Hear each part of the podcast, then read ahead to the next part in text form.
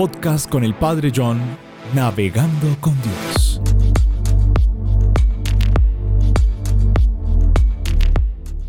Qué alegría poder compartir estas palabras que sean de mucho provecho para todos los que escuchan este podcast. Aquí el Padre John Ever Rojas con todos ustedes en Navegando con Dios. Bueno, en mi último podcast hablamos del victimismo. Y hablamos de unas características que tiene la persona que cae en esta realidad. Yo creo que todos hemos caído en algún momento en el victimismo. Pero también hicimos la invitación a ser sobrevivientes, a salir del victimismo, a saber enfrentar la vida como sobrevivientes buscando caminos, soluciones. Y vimos que hay dos puntos claves para nosotros superar el victimismo.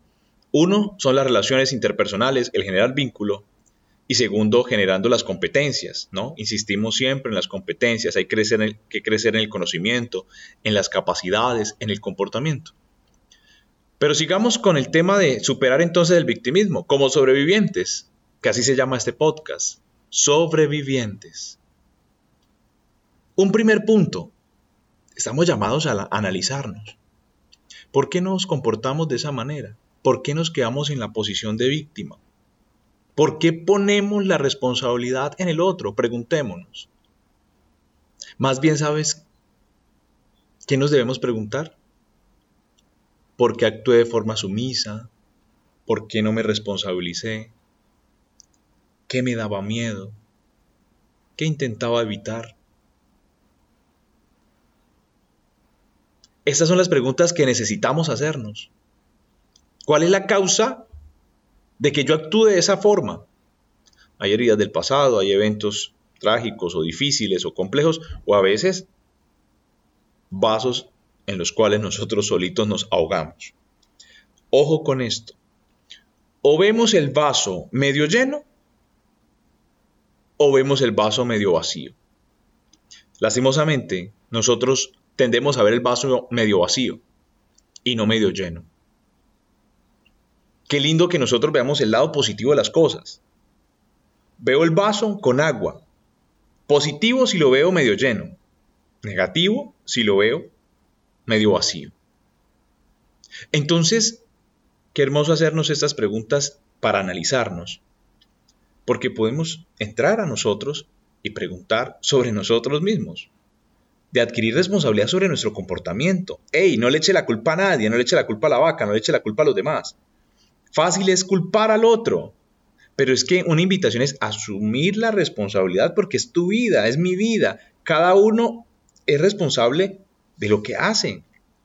En una película eh, sobre Nelson Mandela que se llama Invictus, aparece al final una frase que a mí me gustó y, y ha quedado en mi mente y es, soy el amo de mi destino, el capitán de mi alma.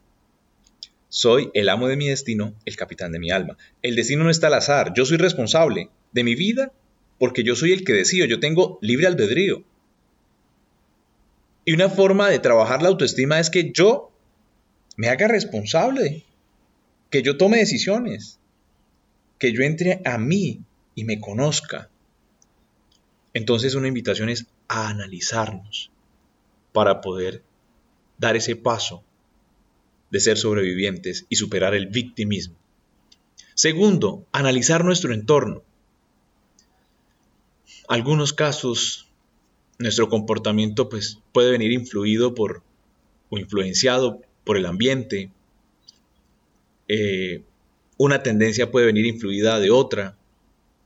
Si estamos en un entorno de sobreprotección o de excesivo control, es importante que nos demos un espacio, que podamos mirar, observar nuestro comportamiento fuera de este ambiente, detectar si existen cambios en tu actitud, por eso es necesario salir al parque, por eso es necesario salir a caminar, por eso es necesario ir a montar bicicleta, por eso es necesario ir al gimnasio. Salir del contexto de siempre. En la oficina inclusive hay que salir en los break, como llaman, o en esos espacios del descanso, salir a estirar, ir a tomar un café, a refrescar la mente. Hay entornos que se tornan pesados y difíciles y necesitamos darnos esos espacios. Pues más aún, cuando hay entornos complejos y difíciles de sobreprotección o de excesivo control, necesitamos salirnos de ese contexto para podernos analizar y podernos mirar.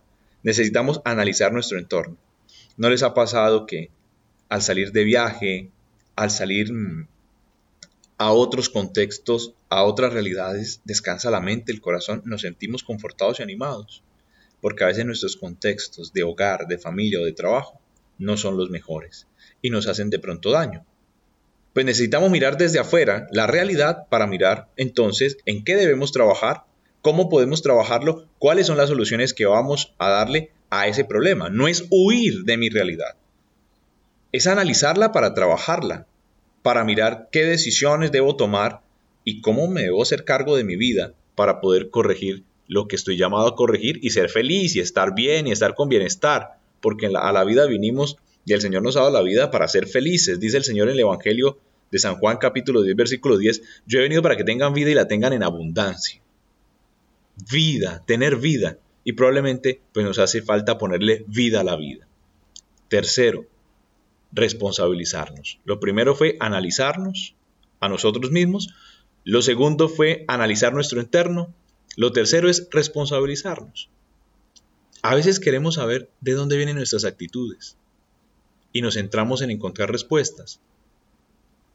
Lastimosamente, las actitudes pasivas y los sentimientos de víctima suelen ser ocasionados por sobreprotección o vivencias donde nos sentimos indefensos, sobre todo en etapas tempranas, sobre todo en la niñez.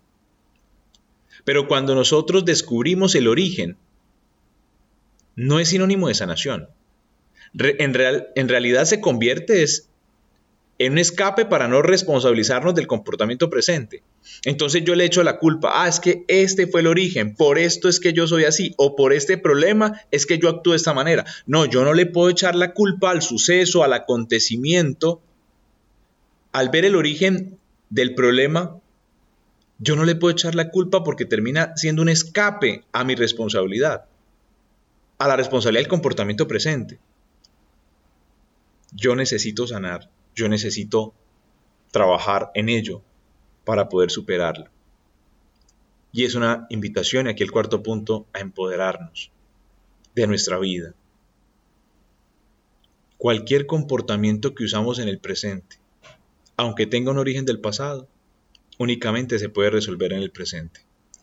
El presente es amor y es bendición, porque en el presente podemos dar solución a todos esos nudos, a todos esos problemas que nosotros pongamos conciencia, dándonos cuenta de cómo nos vinculamos, qué buscamos en los demás, qué evitamos y qué actitud tenemos frente a las adversidades. Con toda esta información y poco a poco podremos ir adquiriendo responsabilidad y empoderarnos como personas libres, porque quien, quien ha caído en el victimismo es una persona esclava de su pasividad, de sus miedos, de sus dudas, de su encierro, Qué lindo poder ser presos sobrevivientes. Qué lindo poder ser felices, porque eso somos llamados nosotros. Y esto termina siendo, pues, un obstáculo, el victimismo. Una salida, asumir la vida desde el rol de sobrevivientes, que nada del pasado, ningún problema, ningún maltrato, ninguna violencia, ningún acontecimiento difícil o doloroso por lo que haya sido, sea para mí un obstáculo, un impedimento para ser feliz hoy, aquí y ahora que tengo vida, que tengo salud. Y quinto, un punto espectacular. ¿Por qué digo espectacular? Porque como nos da miedo y nos da pena y no lo buscamos o no lo hacemos, pues no nos damos esa hermosa oportunidad. Y es pedir ayuda profesional. Mire, si creemos que no somos capaces con este proceso nosotros solos y sentimos que no tenemos ningún tipo de responsabilidad de lo que sucede en nuestra vida, lo recomendable es buscar ayuda profesional, es buscar una terapia de crecimiento emocional que nos pueda ayudar a adquirir conocimiento y poder para manejar nuestra propia vida desde quienes somos, respetándonos y construyendo vínculos sanos. Padre, ¿usted ayuda en algún momento, ha buscado en algún momento ayuda profesional? Sí, en el seminario uno le ponen un director espiritual, le ponen un psicólogo. De nosotros depende si somos auténticos y transparentes para buscar ese acompañamiento que necesitamos para crecer y formarnos como futuros sacerdotes. Y actualmente, en algún momento, he tenido que buscar el apoyo de ese psicólogo o psicóloga amiga con el cual yo me desahogo y me expreso y me ayudan también en esa orientación y ese acompañamiento. Por eso es importante un director espiritual también, un acompañamiento en ese camino espiritual. ¿Por qué? Porque de una u otra manera, pues solos no somos capaces, solo de pronto nos podemos y en muchas cosas necesitamos una ayuda de una persona profesional, de una persona imparcial que pueda darnos esas orientaciones básicas que necesitamos para enfrentar la vida. Por eso digo que este tema es espectacular, este quinto punto, pedir ayuda profesional. Seamos humildes y si necesitamos terapia, busquémosla. La terapia la buscan no los que están locos porque a veces así lo pensamos. Terapia la necesita un ser humano que quiere crecer. Terapia la necesita un ser humano que quiere salir del atolladero. Terapia la necesita una persona que ha quedado en el victimismo y siente que sola no tiene las herramientas y necesita la ayuda profesional. Hay que invertirle a la vida, hay que invertirle a la salud física, mental, emocional, hay que invertirle a la vida espiritual. Un retiro espiritual siempre será necesario también. Qué alegría llegar a todos ustedes con este podcast Navegando con Dios para poder crecer y seguir navegando en la barca de Pedro, en la barca del Señor. Todos en la misma barca, porque somos humanos, somos seres eh, humanos, hijos de Dios, somos hermanos.